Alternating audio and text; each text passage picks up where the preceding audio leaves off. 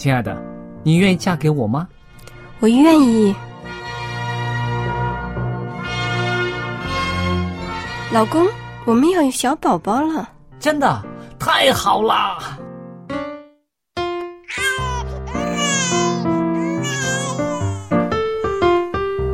妈妈，妈妈，看我画的画，好看吗？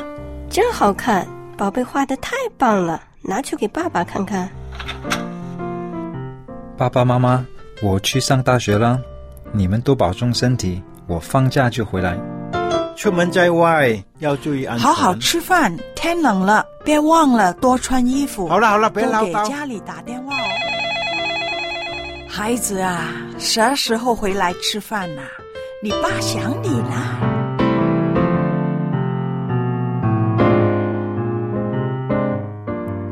好，明天就回来。家人，给我生命的人，与我共同生活的人，与我分享喜悦的人，也是给我带来麻烦的人。每一天说说笑笑，有时也吵吵闹闹，因为我们是一家人。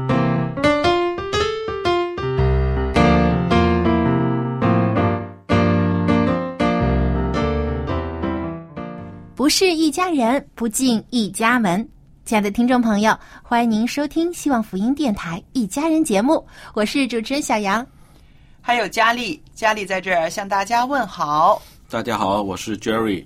呃，佳丽姐、杰瑞，你们好。哎，哎，最近啊，我看了一档这个啊、选秀的节目。嗯，在这个节目当中，就有一个英国的小女孩，只有七岁。嗯，但是呢，她在舞台上啊，被她的父母打扮成一个非常有名的女歌星的样子，然后呢，还唱那首啊女歌星非常著名的歌曲，就引起了很多观众的这个反响啊，很多的啊观众，包括一些在网络上看到的啊一些的观众呢，都给她留言说啊，这个小孩太可爱了，而且呢啊，真的像个呃小明星一样。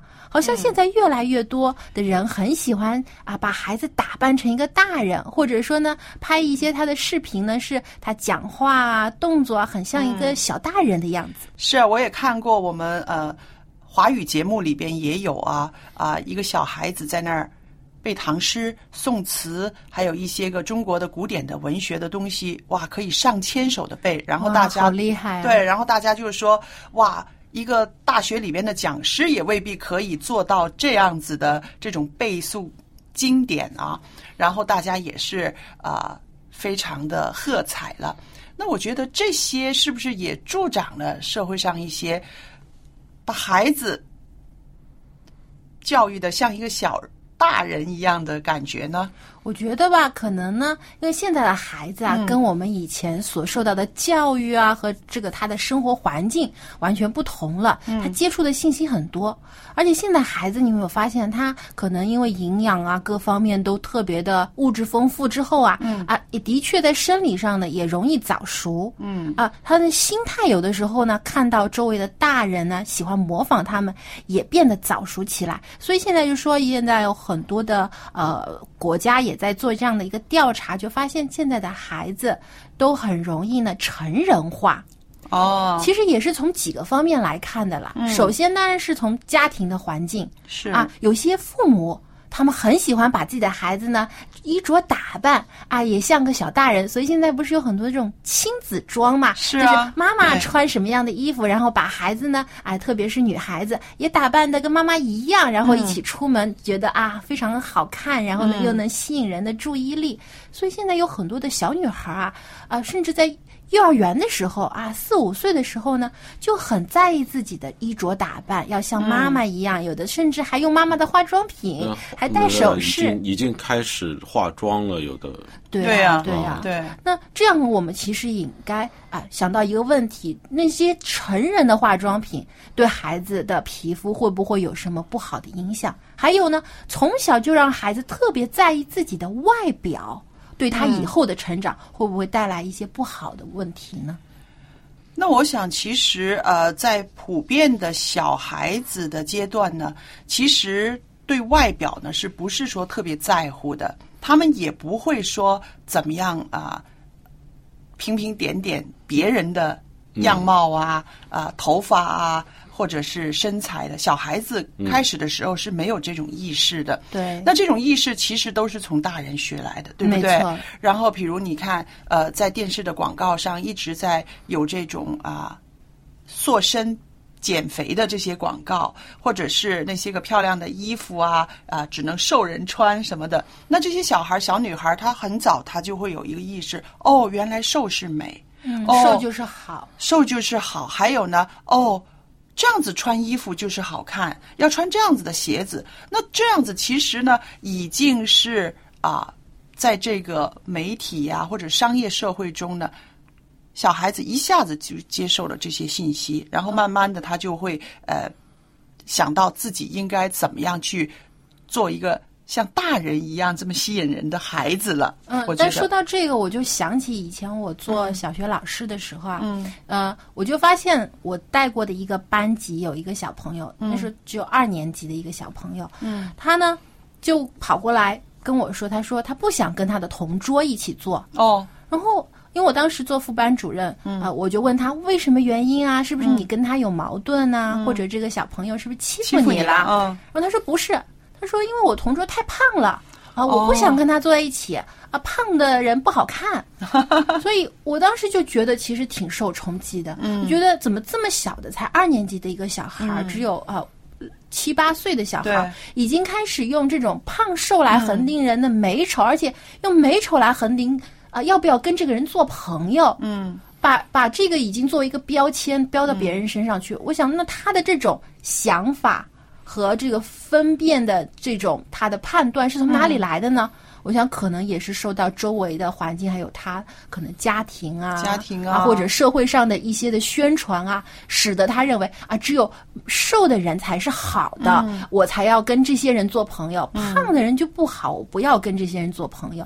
那我觉得这个是一个挺大的问题。我这样理解啊，就是刚才家里你说的，就是因为小孩子对这些也相貌啊，或者是打扮啊，他甚至们肤色他们都他们不会介意的，而且不会留意这个的。嗯，有一点就是，可能现在的家庭啊，孩子都少，嗯，而且呢，孩子很少跟朋友去玩儿，没错，没错。大部分的时间都是跟家里人家里人一块儿，跟大人一块儿，大人就是他的同伴，所以呢，他模仿的，他接触的都是大人的世界，哦，更很比我们小的时候就不一。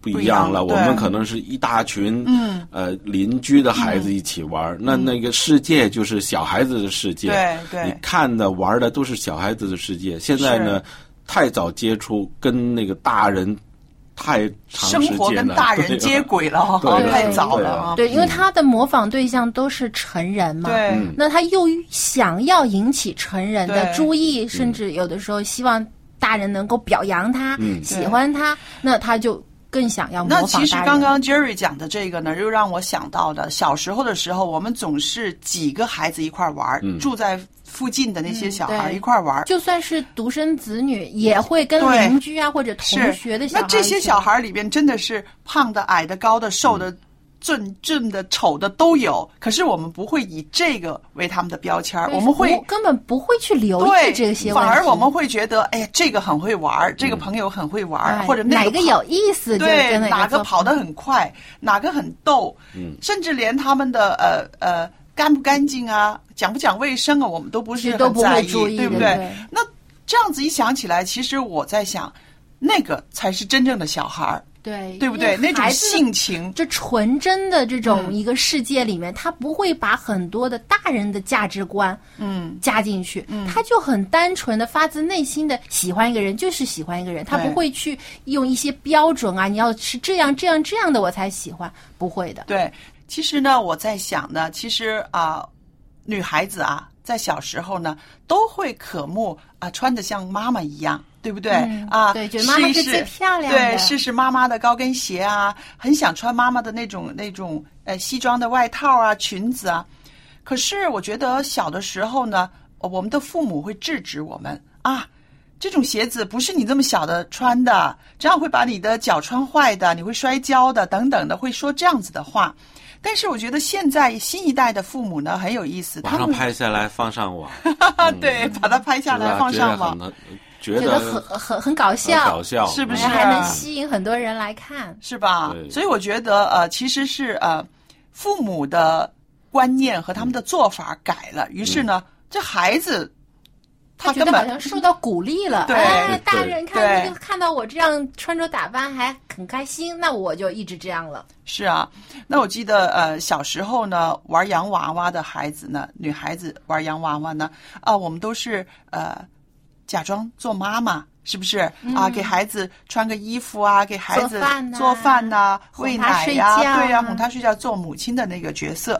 可是你看现在的小孩儿，他们在玩洋娃娃的时候，他们不是做这些，他们给他擦口红啦，啊，对，是不是？现在的那个套装啊，那个洋娃娃的套装，染头发，啊，现有这个在染头发。很多的玩具啊，也是越来越带着成人的元素了。就是像比如说女孩子玩的洋娃娃吧，就会有这种化妆的这个玩具啊，甚至染头发的玩具啊，还有什么给她啊，嗯，还甚至配一个男朋友。是啊。啊，有些洋娃娃还有成双成对的。对呀、所以我们看到啊，其实整个这个世界的大的趋势呢，都是为我们的这个小孩儿呢一直在加什么激素，嗯，让他们快速的催熟它对嗯催熟它，快速的生长。那因为我是啊、家里面是一个女儿了，所以我会比较注重呃女孩子她的这个成长的发展的过程了。那我不知道现在男孩子到底怎么样。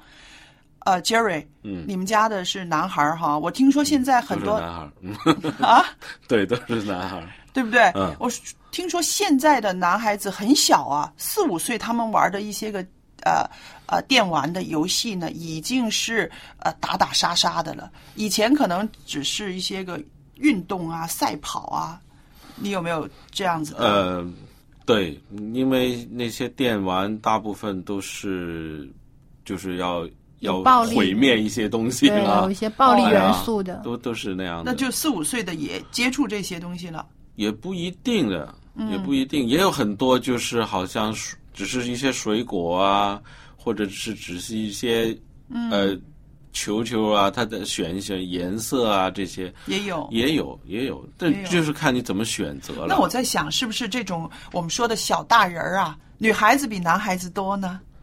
呃，好像女生一般在这个儿童期的发育要早的成长上她早要相对比男生来说早一些，嗯因为他在语言方面也是发育的比男孩子早，嗯所以呢，他能很快听懂大人讲的话，所以呢，模仿的也是快尤。其是你看在小学阶段呢、嗯，一般的这些女女同学都比较文静一点的，哦男孩子还在傻傻的在玩儿啊什么的，那、女孩子已经坐在那里女生因为很早呢，就会啊、就会感受到别人对她的关注，所以她很在意啊、别人眼中的自己什么样，能不能得到别人的认同。所以很多呢，你看会看到一些很小的小女生啊，她已经开始呢，呃会表现出一些大人希望她表现的一些行为，是她会压抑自己的一些的这个呃任性的表现，嗯以此得到大人的表扬。那其实呢，有的时候我们觉得孩子就是应该任性的，因为童年嘛，每个人只有一个童年。嗯嗯，让孩子偶尔的让他表现出他自己该有的样子。嗯，我觉得这个是无可厚非的。对，我相信小杨说的这种任性，并不是说是那种啊、惯性的无理取闹，对不是被宠坏的那些宠坏的啊样子而是说他自己的那种想法，他说出来的时候，你至少要接纳，他就是一个孩子，他可能就是。这种想法对不对？不要刻意的去去塑造他要怎么样怎么样对，啊？可能有一些孩子的童言童语，大人听了觉得啊，好像很幼稚啊，或者很傻呀。但是有时候我们细细的想来，哎，我们每个人都应该是有这样的一个阶段的。嗯，大人也是在不断的接触这个社会上的一些冲击啊，自己的失败当中，觉得啊，我不能再这样傻下去了。但是有的时候能傻一次也是挺好的，一个挺珍贵的一个一个阶段。不如让孩子就在那个阶段里面做他自己，不要强迫他太早的长大。是我看到一篇文章啊，他就说，他就说这个现在的孩子们呢，他们生长在这个科技非常发达、社会高度竞争的时代。那父母们呢都很担心啊，自己的小孩长大之后啊，怕他没有办法应付这个世界上的这种对青年人的种种要求，于是呢就强迫他去学习了，学习什么？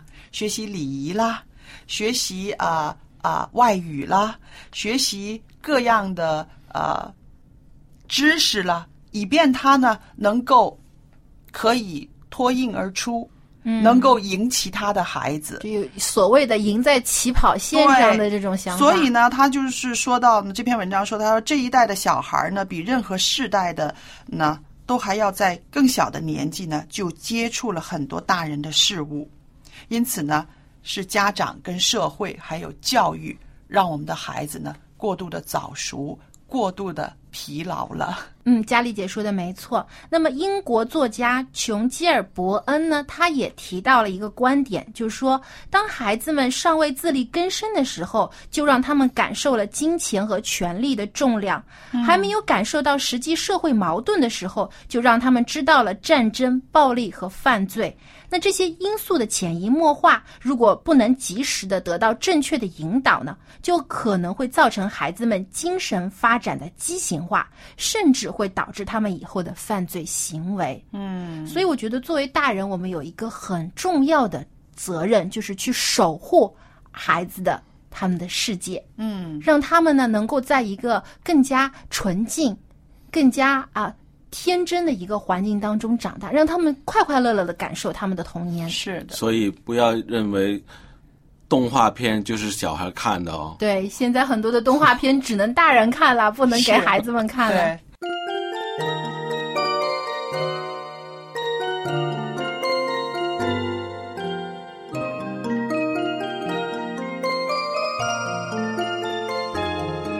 天上的爸爸，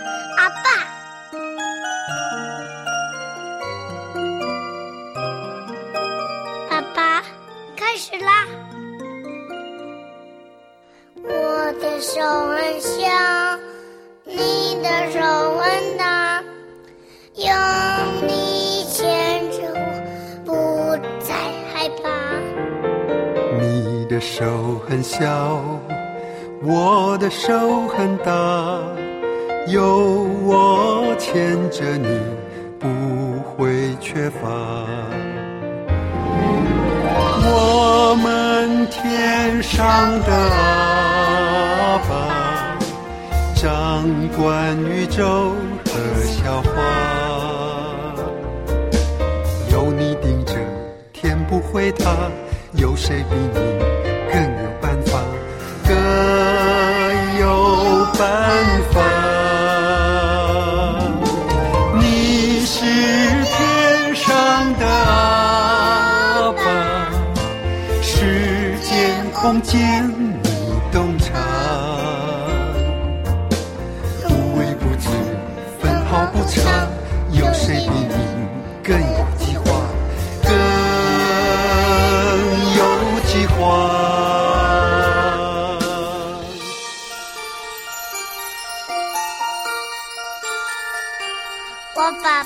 最会唱歌了，爸爸最会打棒球了，爸爸会拔针的，爸爸还会抓鱼。我爸爸最会骑小黄车，我爸爸最会唱歌了，爸爸会带我去动物园，爸爸最会修理电灯，好当乖宝宝。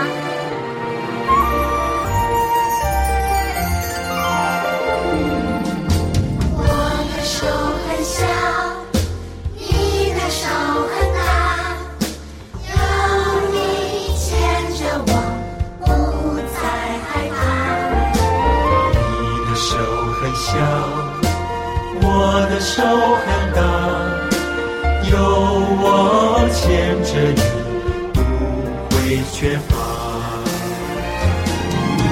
你是天上的阿爸，掌管宇宙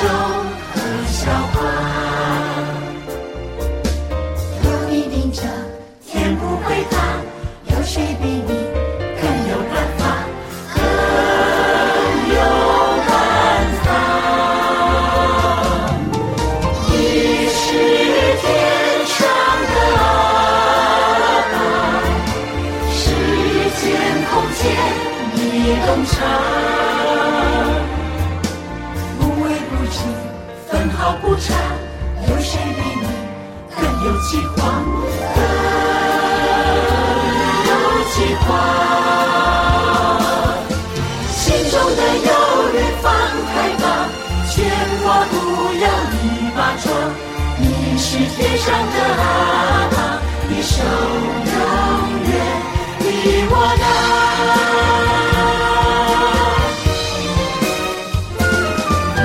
心中的忧虑放开吧，牵挂不要一把抓。你是天上的阿爸，你手永远比我大。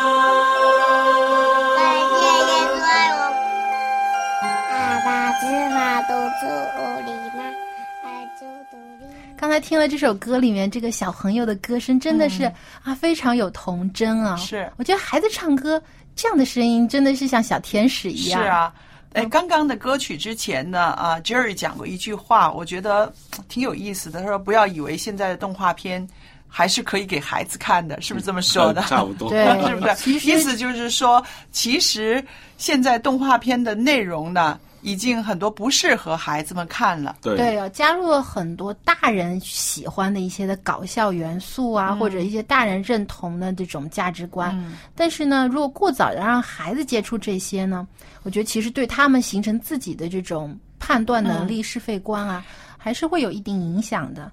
那么，想让孩子健康的成长啊，要培养他们有这样健康的价值观和是非观。我们提到，其实刚才我们说了很多社会上的风气啦，还有大人的一些观念啦，其实并不能正确的引导孩子培养这样的观念。那么，到底谁可以为他们、为我们的下一代保驾护航呢？当然是爸爸妈妈了，做家长的。那嗯家长呢？我觉得作为我们是有信仰的人呢，应该引导孩子来认识上帝。只有真正的让孩子去亲近天赋，从圣经的教导当中来学习什么才是真正的良善，什么才是真正的公益。我觉得对孩子的成长会有更大的帮助。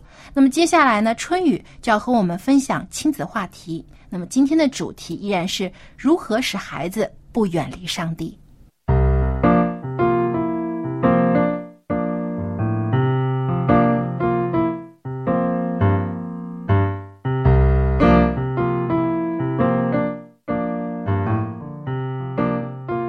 各位亲爱的听众朋友，平安！非常的高兴，我们又能够相会在亲子专题的时间了。我是您的朋友春雨，非常的欢迎您的到来。在近两期的节目中，我们一直在分享着一个话题，那就是做父母的应该怎样做，才能够避免自己的孩子远离上帝。才能够使孩子不在教会中流失掉。我们一再说，当今的教会流失的年轻人实在是太多了。作为一个家庭，很多的基督徒的父母，眼睁睁的看着自己的孩子离上帝越来越远，心中的焦急、难过、束手无策，无法用言语来形容。这两期节目。我们一直在探讨，父母亲应该做好哪些事，可以避免孩子远离上帝。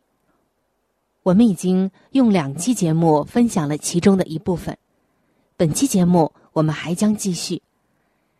那今天要告诉父母亲的第一个方面就是，有的时候孩子需要父母亲不再施加保护。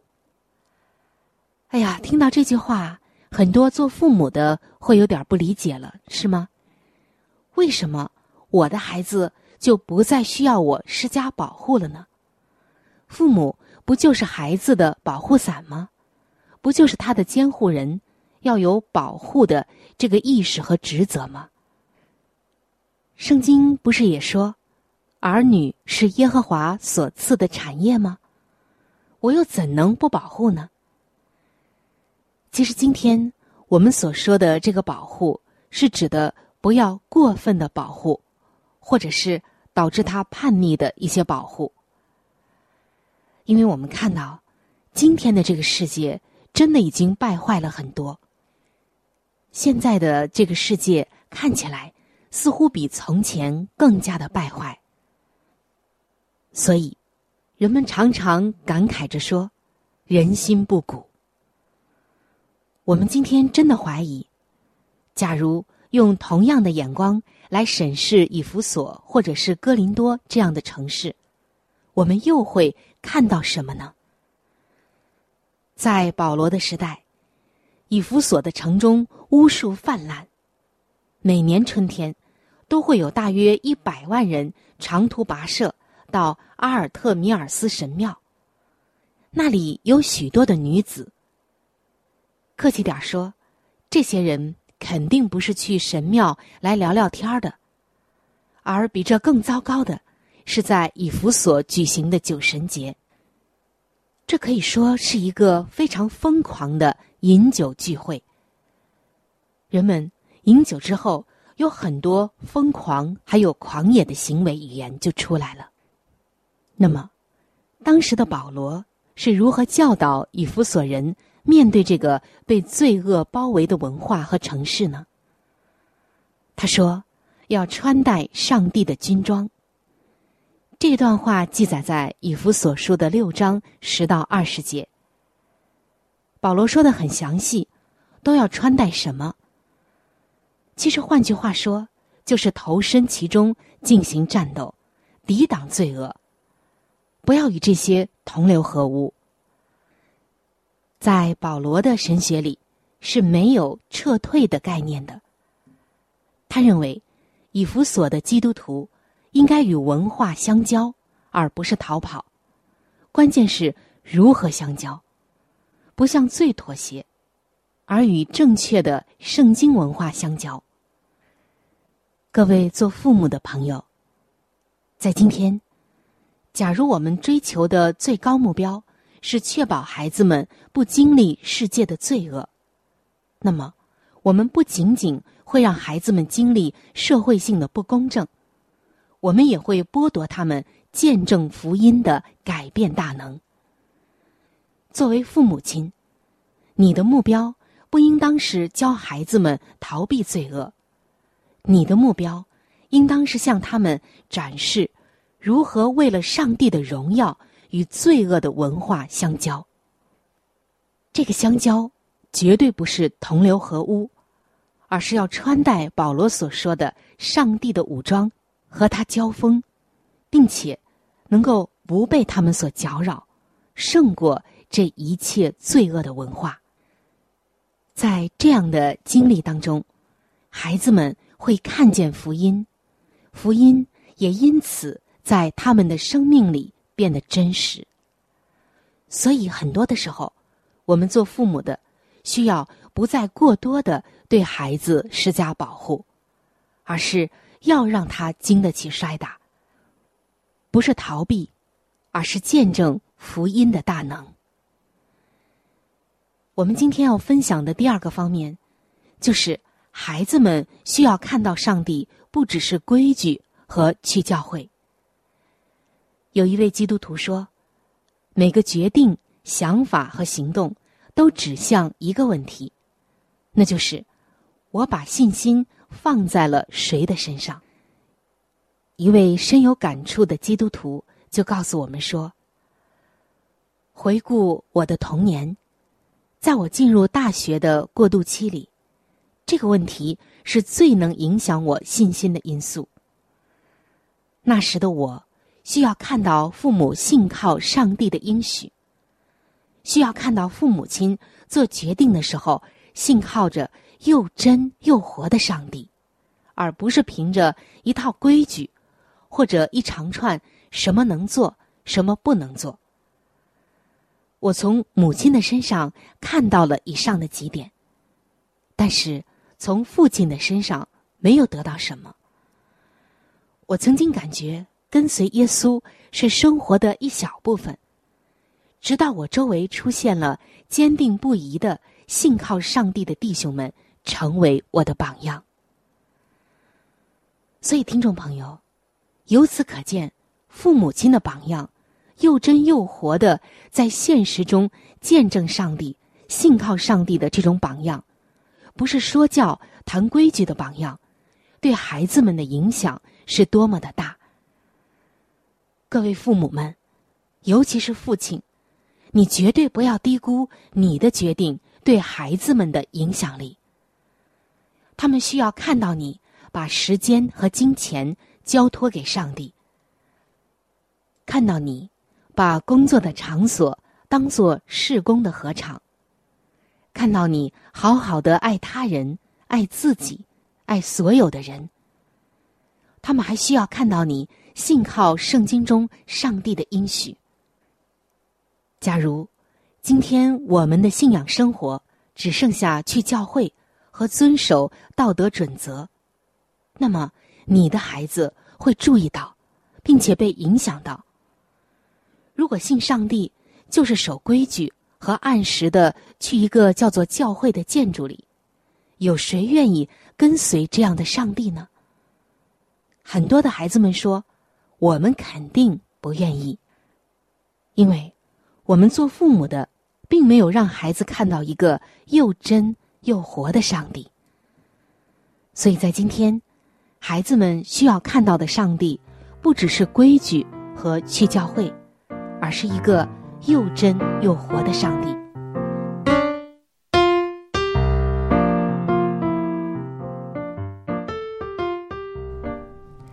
非常感谢春雨的分享。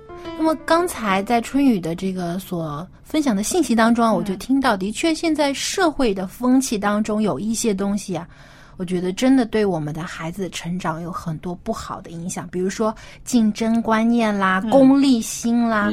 所以很多孩子小的时候啊，就想着啊，我要比别人强，我要超过别人啊，我我要得到什么好处等等。其实这些一开始他们是没有的。也是周围的环境或者是父母给给他们灌输了这样的观念，所以呢，慢慢慢慢，他们也开始争强好胜啊，甚至有的呢啊，你不是给我什么好处，我才不做什么什么事，所以开始跟父母会讨价还价。那我想小杨讲的是啊，一个就是家庭生活里面的一个一个画面啊，我就想到的还有另外一个画面就是。我们基督徒家庭里面的常常发生的，小孩子呢，他会看到父母这样的生活方式和外边社会上其他人的生活方式呢，好像不一样。对。然后小时候他可能会去欣赏爸爸妈妈这么有爱心啊，这么愿意帮助别人呢。可是慢慢长大，他就会有很多问号：为什么你们要这样子做呢？为什么我还要像你们这样子做呢？对，因为如果有的时候看到父母做好事，但并没有得到该应的结果，对，甚至说有的时候，甚至还还还发生了一些不好的事情，他们就开始会有怀疑，开始也对自己一开始父母所教导他们的这种价值观，呃，动摇了。对，所以我就觉得，其实啊，这是很正常的。我觉得这是很正常的，呃。孩子有他自己的独立的思考的能力，有他的一个看法，他要说出来，甚至他呃会反驳父母的一些行为、一些什么的，我觉得都是可以接受的。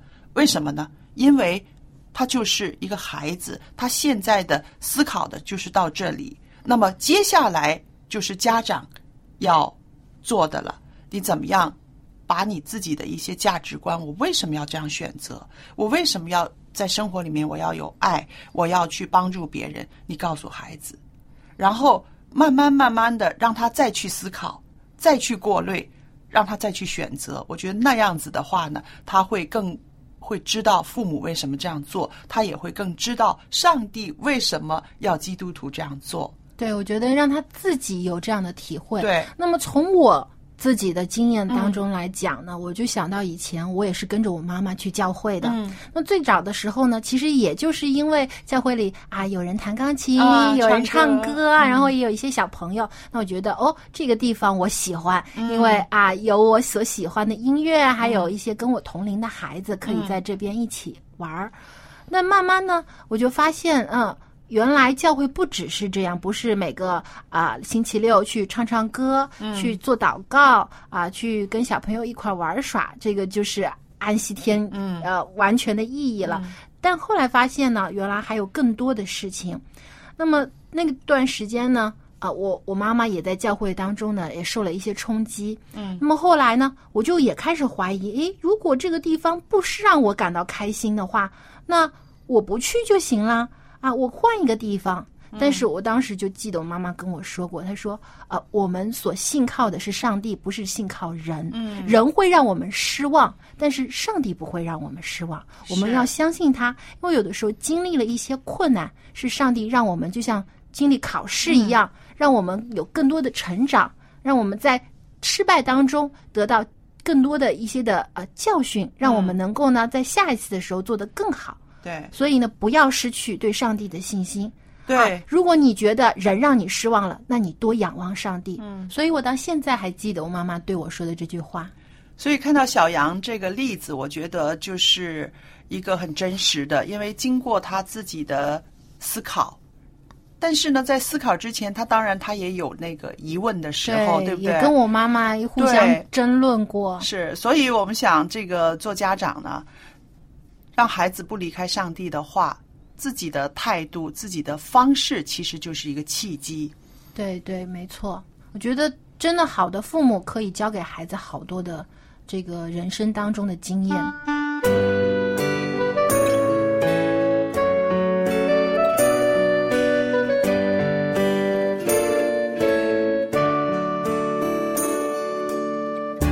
亲近主就有平安，不不管你的世界是多么纷乱，当你全然交托，紧抓住手不放，你会发现绝处还有曙光。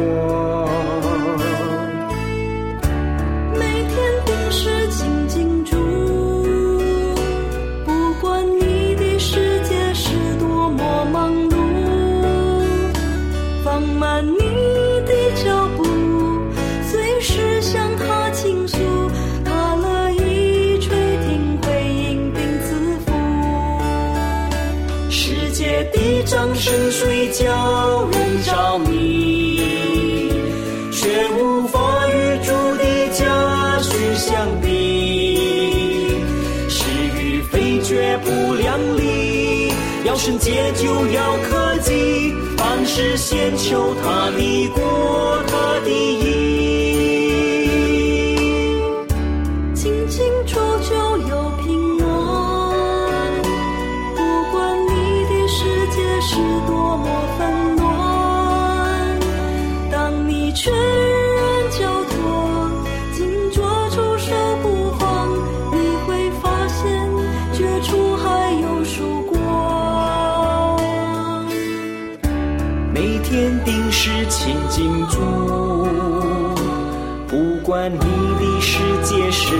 多么忙碌，放慢你的脚步，随时向他倾诉，他乐意垂听回应并赐福。世界的掌声水叫人着迷，却无法与主的家训相比。是与非绝不，要圣洁就要克己，凡事先求他的国，他的义。世界的掌声水叫人着迷，却无法与主的家训相比。是与非绝不两立，要圣洁就要科技，凡事先求他的国，他的义。凡事先求他的国，他的义。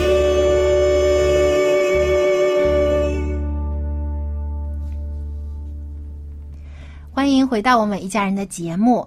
那么刚才我们讨论了很多关于孩子的话题，嗯那么也不要忽视了我们家里的另外一位很重要的啊人物，就是我们的家有一宝，我们的啊老人家。是那现在我发现很多市面上推出很多的这种产品啊，都是保护皮肤的啊，嗯啊特别女女生很喜欢啊，能够使皮肤变白啊，嗯啊除去皱纹啊等等，所以很多的女性朋友啊花了好多的钱，想要把自己的皮肤弄好。对但是其实用一些天然的方式。也可以做到一样的效果，甚至比一些化妆品更好，对不对？嗯，那今天蔡博士呢，就有一些妙招要跟我们分享，不但是老友记可以来听，我们相信啊，其他的听众朋友也可以一起来关注一下。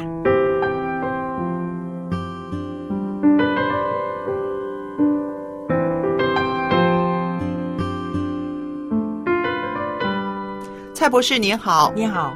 那么今天呢，我们可以谈一谈呐，呃，妈妈们怎么样，纵使做了啊、老妈妈，我们的皮肤呢也能够保持的啊、比较漂亮。那我知道了，人老了，皱纹肯定会有啦，还有呢，有的时候有一些斑呐啊。也不会有很有光泽了，但是我知道呢，其实，在生活里边呢，我们可以自己尽一些努力，让我们仍然有一个比较漂亮的皮肤，是不是？哦可以可以，嗯。我们这个首先呢就要看看，有些人呢很容易错误的对这个减肥啊，嗯，其实你减肥不当啊，可以变成衰老，减肥跟皮肤也有关系哦，有很大的关系啊。嗯。因为我们胖的时候呢，都脂脂肪比较多，嗯，所以啊你看起来了，就是好像是比较啊滑一点，胀胀的啊，对呀。饱满，饱满。嗯。但是呢，如果你减肥不当的时候，比如说你要用一些方法，嗯。很短的时间把那个重量减下去，嗯，其实你减下去的，第一就是只是身体的水分，哦，第二呢就是减了身体的那个肌肉，哦，对这个脂肪没有减下去，嗯。所以用一些快的方法了，有时候我们就脂肪看起来体重好像是小了一点，对，实质上呢，因为我们失去的是肌肉，嗯。肌肉才可以帮我们撑起你的饱满，哦。你的皮肤。嗯。所以我们就讲，我们也不是一天就可以胖起来的，哦，是慢慢的嘛。对，啊，呃，你一个月啊半斤，嗯。那么十个月了，已经是五斤了嘛。对，啊，所以你要减的时候也是要慢慢来。嗯所以我们呢一定要有用一个健康的减肥方法，很简单。健康的减肥方法从两个方面，嗯，第一少吃一点，是，第二多动一点，嗯，就是怎样减。一少一多，一少一多 不，要颠倒啊，不要颠倒。平常我们都喜欢颠倒，对，多吃一点，少动一点，就变成不得了了。不得了。嗯所以这样就是皮肤来讲，如果你懂的，嗯。一个礼拜最多你可以减去这个一公斤，嗯。就是两斤嘛。嗯。啊，最好就是啊，一个星期可以减去一到两斤。嗯。那么一到两斤就是一公斤为之最多最多的。嗯。你最初的可能三个礼拜里面你可以减得到，嗯。但过了三个礼拜比较容比较困难，因为最初的时候你减去的就是水分嘛，对，啊，那么如果你要减这个脂肪的时候，你必须要加上运动，是，所以你小吃大概就是讲了，每次每一餐小吃两口饭，嗯。就是那个两两茶羹汤羹的饭嘛，嗯。那么你就可以达到那个半斤的目的。哦，再加上你每天做锻炼四十分钟，嗯。走路也好，嗯。也可以把那个一个星期另外那一斤呢，嗯。所以你就可以达到了、嗯。啊，因为一个一磅的肥的脂肪的热量是三三千五百的大卡嘛，是，所以你只要少吃一点，多动一点，嗯。你就可以达到目的。但是一定要持之以恒哦，持之以恒，不要一天半天的啊。对，三分钟热度是啊，真的，我们说到这个呃漂亮的皮肤呢，啊，没有想到呢，蔡博士又告诉我们另外一个女人很热衷的这个事物，就是减肥。原来嗯减肥跟我们的皮肤漂不漂亮也有着这么密切的关系啊。对呀、因为你做运动的时候你还排汗嘛，排汗也排毒嘛，是。所以最好的呃美容机就是多喝一点水，多动一点，出多一点汗，你就会觉得你会容光焕发的，嗯。真的很好。另外一个呢，对皮肤好，一定要睡觉，睡觉睡眠好，睡眠好，自然都好。嗯。虽然呢，睡觉不一定变成了睡美人，嗯。不过呢，这个睡眠的品质好的时候呢，就会影响我们老化的速度的。哦，根据那个外国的研究显示，睡眠不足除了会影响我们老化之外呢，嗯。对我们寿命减短，哦。我们的大脑也出问题了。是。所以你看，现在很多人失智症啊，可能也是跟他们的睡眠不足啊、睡眠不好、质量不好啊，嗯。就是一个很简单的方法。嗯只要我们有充分的睡眠，那么不熬夜，嗯那么已经对美容是个非常非常好的一个帮助。那蔡博士，我知道呢，我们收音机旁边的有一些啊、老妈妈们呐、嗯或者是啊、退休的人士，他们觉得，哎呀，我自己忙了一辈子了，嗯现在终于不用每天早上被闹钟吵醒去上班了啊！我现在呢、就可以晚一点睡了，因为第二天没有谁规定我非得我早起来嘛。对呀、嗯哼，所以在这种心态之下呢，反而呢，熬夜的机会反而多了。对呀、嗯。因为你不用看时间，你不需要算你睡了多少小时，你不需要起床。但是人是个习惯的动物，嗯。无论你几点睡，嗯。你起床的时候、醒来的时候了，还是同一个时段。嗯。我们有些啊、年纪比较大的啊兄弟姊妹们啊，嗯。我们都讲，可能他睡不着的时候，他很烦躁。对，其实不用担心，嗯因为你睡不着的时候，你还是在床上里面在休息嘛。是的，你休息的时候，也是给身体里面一个呃那个细胞啊等等啊，它也是在这个状态下面嘛。嗯所以你睡不着无所谓，啊，就是躺在哪里嗯啊，可以心平气和的就在哪里休息嗯啊。如果真的过了半个小时、一个小时还是睡不着的时候了，嗯。对我来讲呢，我就喜欢偶然也会有这样的嘛。无论你嗯。睡眠怎么好，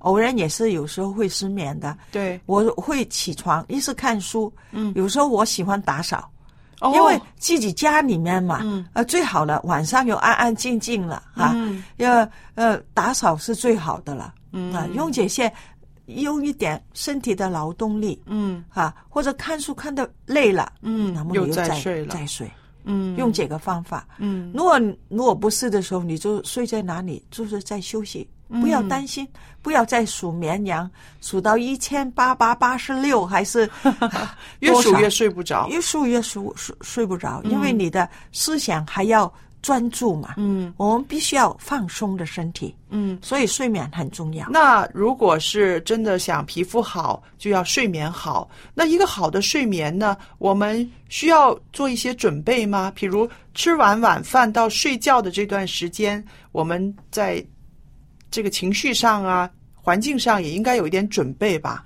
对，嗯因为呢，我们最好睡觉之前呢，啊、把身体是暖和下来。暖和下来。啊。嗯。首先，比如说我们中国妇女很好，在冬天的时候，她们喜欢啊泡热水，那个脚泡热水，嗯，泡脚。呃，泡脚。那么我们南方人因为冬天也不太冷嘛，嗯。我们一般都是洗澡。洗澡的水，无论是春夏秋冬，都不可以太热，嗯，因为你太热的水可以把那个身体的脂肪洗掉。嗯。特别是我们年纪越大的时候，脂肪表皮的脂肪本来就是不太多，哦，我们的皮肤会越来越薄，嗯。因为下面的脂肪也没有什么嘛。嗯。太热的热水洗完之后很容易干，一干就痒了。对，嗯。那么你就根本睡不着。哦。所以一定要最好最好有个习惯，就是温水洗澡是最好的。嗯嗯那么还有呢，睡觉之前不要抽烟、喝酒、喝浓茶那些嗯刺激性的东西。也不要看一些个刺激性的电视啊，嗯或者是书，是不是？嗯我们必须要睡眠之前呢，也是做一些准备，嗯把自己呢，呃，预备睡觉了嗯哈。有一些习惯要做的，就把它做了，嗯然后就好好的，真的把什么压力啊，就放在房门之外。基督徒的话要做一个祷告，是不是？对，把一切交托给上帝，然后进入一个好的睡眠状态啊。对，那么第三呢，不要乱用这个保健品。嗯，因为呢，我们除了外表的保养之外呢，还可以从这个饮食开始。嗯有没有听过一句这样的说话？嗯，我最好的食食物就是你的药物哦，对，啊，嗯，最好的医院就是你的厨房。对，听过。哈，嗯。最好的治疗就是坚持。嗯，所以我们看到原来饮食哈、对我们身体来讲呢，嗯。特别是在美容来讲很重要的。是。保健品呢，有时候呢是不需要的，嗯。大多数都不需要的。嗯。因为你看那些保健品都是卖广告，打广告是。怎样贵，为了就要赚你的钱。但是真的很多人就是去花这个钱呢，因为哦。啊，你要吃的时候要花时间嘛，嗯。你用一些保健品的时候都是很容易嘛，以为很快见效，就是嘛。哦，所以我们就一定要明白到啊，我们如果吃的我们均衡，嗯，最主要是一定要均衡的饮食，嗯哈、多菜少肉，然后有锻炼啊，那个比什么保健品都好。嗯，这个就是讲，抽烟容易老化，喝酒也是同一个意思。嗯所以现在很多时髦的人呢，就是讲啊，哎呀，喝喝红酒。嗯。但是红酒的作用的最初的时候是可以把血液的循环加快，嗯。但是加快了之后，然后就掉下去，身体更冷。哦。所以我们不要以为那些时髦的东西都是好东西，嗯。代表身份的东西，嗯，但是代表身份的东西不代表对身体有健康。但是呢，这些个舆论呢就一直在吹嘘啊，这个红酒啊对人体是怎么好啊，它的这个用什么葡萄啊、连皮啊什么的，就听的人呢。懵懵的就以为真的可以从红酒那里呢就可以找到这个健康之源了，其实呢，相反的，对，刚才你已经讲了什么红葡萄，我们红葡萄酒就是红葡萄嘛。对你吃了葡萄没有副作用，没有酒精，酒精伤肝，还影响我们的头脑，所以我们就很重要的，你吃红葡萄都得到那样的营养素了。嗯所以我们又讲到了，一定要饮食均衡。我们不抽烟，因为抽烟呢容易有皱纹，引起了血管收缩。嗯那么血管收缩，你看很多抽烟的女人呢、她的脸的皱纹特别多，干干的，干干特别多。如果你是本身是从来不抽烟的，你怎么看他的皮肤都是好的。哦啊，有时候他六十几岁人呢，还看到他脸还是会有红红的。对，它对不是啊、那个肺气肿啊，不是一氧化碳引起的。嗯一氧化碳引起的肺气肿也是会红红的。嗯我们情绪啊、忧郁啊最容易令人衰老。哦，所以我们中国人有一句话怎么讲？笑一笑十年少，就是嘛。嗯。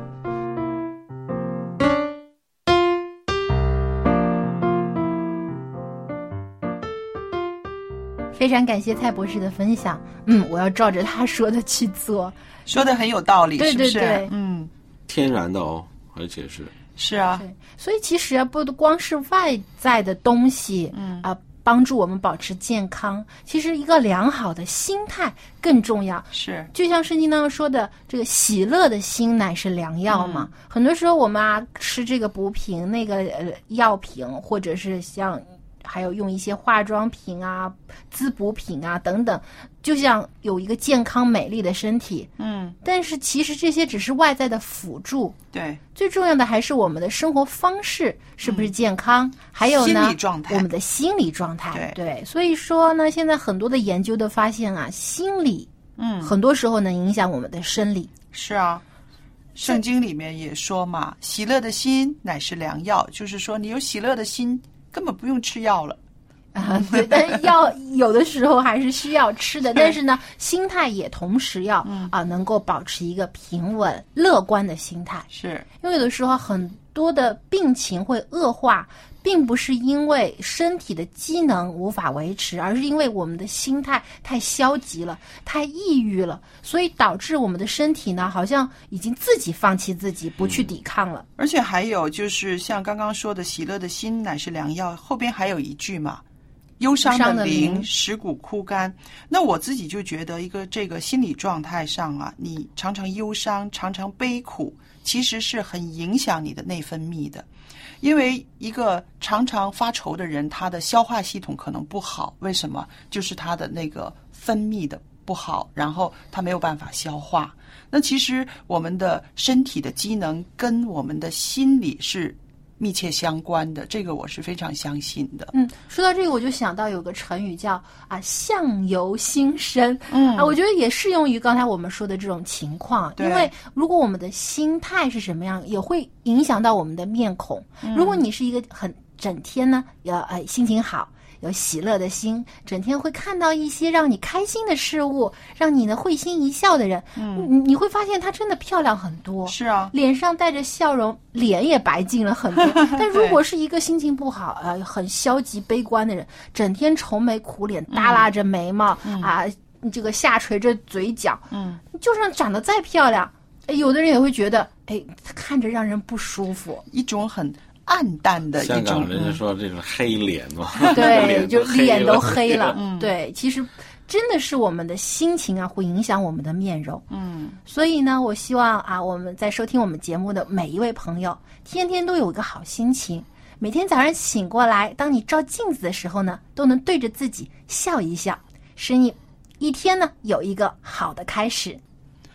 那刚刚蔡博士最后一句话，他讲什么？笑一笑，十年少，十是不是？对我觉得真的是渴望年轻啊，是每个人的心愿，对不对？嗯是的。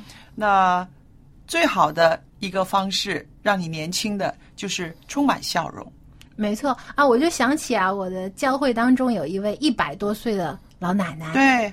但是呢，每个看到他的人都不觉得他已经有一百多岁了。虽然说他已经是满头白发，脸上很多的皱纹，嗯，但是呢，他见到每一个人呢，都会啊笑的牙齿都露出来，对很开心的样子。所以大家总觉得看到的不像是一个一百多岁的老人，还是看到了一个小孩儿一样，嗯啊，那么开心，那么喜乐，觉得他真的有一种青春的光芒在他身上泛花。是啊，所以我们看啊，其实呃，老人很容易笑，小孩子也很容易笑，嗯反而是我们这些个忙忙碌碌的中年人呢，会常常在忙碌中呢皱着眉头，对，忘记了要笑啊。嗯，对，所以呢，我们放松我们的眉毛啊，翘起我们的嘴角，经常呢保持一颗喜乐的心，让你的生活呢更加美好。嗯，多笑一点，嗯，对真的要多笑一点。多笑多笑。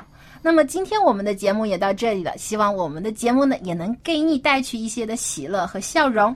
那么啊、如果你喜欢我们的节目，或是对我们的节目有任何的建议，欢迎你写 email 告诉我们。我们的电邮地址是 l a m b at v o h c 点 c n。那么下期节目中，我们还有更有趣的话题要和你分享，所以呢，请届时收听。我们下期节目再见。各位听众朋友，再见喽。拜拜。